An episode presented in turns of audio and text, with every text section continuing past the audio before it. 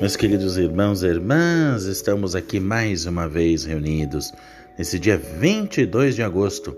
Hoje lembramos a festa de Nossa Senhora Rainha e temos um motivo para tanta, embora ela fosse a mulher mais simples e serviçal. Realizou a profecia de sua prima Isabel, a de ser a bendita entre todas as mulheres.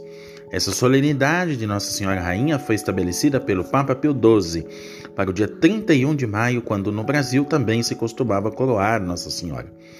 Paulo VI transferiu a festa para 22 de agosto, mostrando dessa forma a ligação que existe entre a festa da Assunção, ou Nossa Senhora da Glória, em 15 de agosto, e a comemoração de hoje de Nossa Senhora Rainha, na oitava da festa anterior.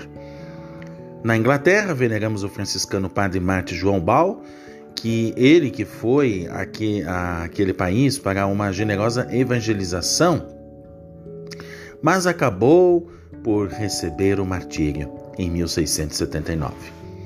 Mas ainda na Inglaterra, quase na mesma época, morreu outro grande santo Marte João Kembley, padre diocesano.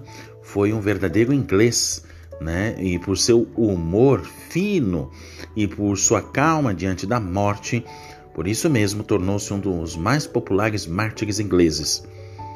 Partindo daí da Inglaterra, vamos à França para celebrar o mártir São Sinforiano, do século II do cristianismo, que nos 20 anos derramou seu sangue sobre Marco Aurélio no ano de 179.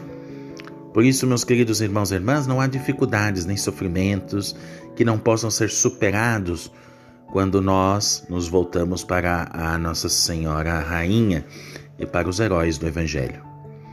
Eu desejo a todos a paz, a bênção de Deus e voltamos aqui amanhã, se Deus quiser.